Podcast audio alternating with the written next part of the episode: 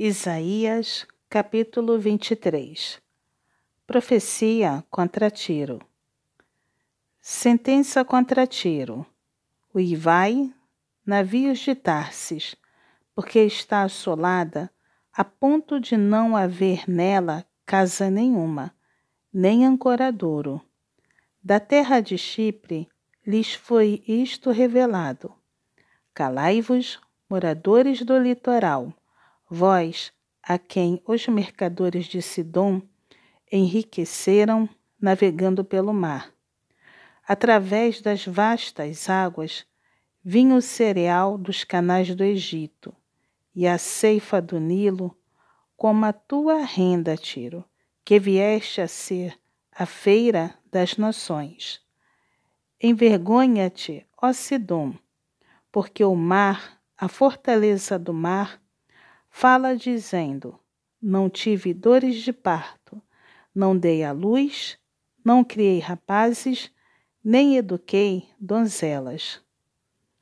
Quando a notícia a respeito de Tiro chegar ao Egito, com ela se angustiarão os homens.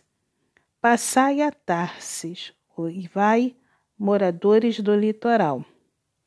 É esta, acaso, a vossa cidade, que andava exultante, cuja origem data de remotos dias, cujos pés a levaram até longe para estabelecer-se? Quem formou este desígnio contra Tiro, a cidade distribuidora de coroas, cujos mercadores são príncipes e cujos negociantes são os mais nobres da terra. O Senhor dos Exércitos formou este desígnio para denegrir a soberba de toda a beleza e envilecer os mais nobres da terra. Percorre livremente como o Nilo a tua terra, ó filha de Tarsis já não há quem te restrinja. O Senhor estendeu a mão sobre o mar e turbou os reinos. Deu ordens contra Canaã, para que se destruíssem as suas fortalezas.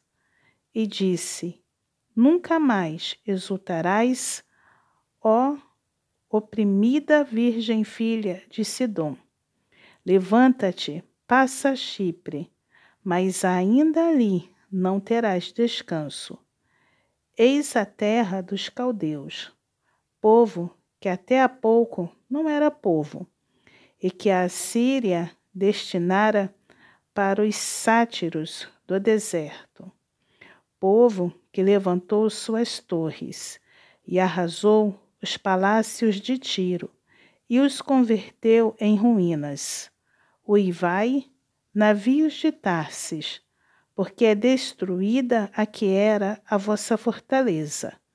Naquele dia, Tiro será posta em esquecimento por setenta anos, segundo os dias de um rei.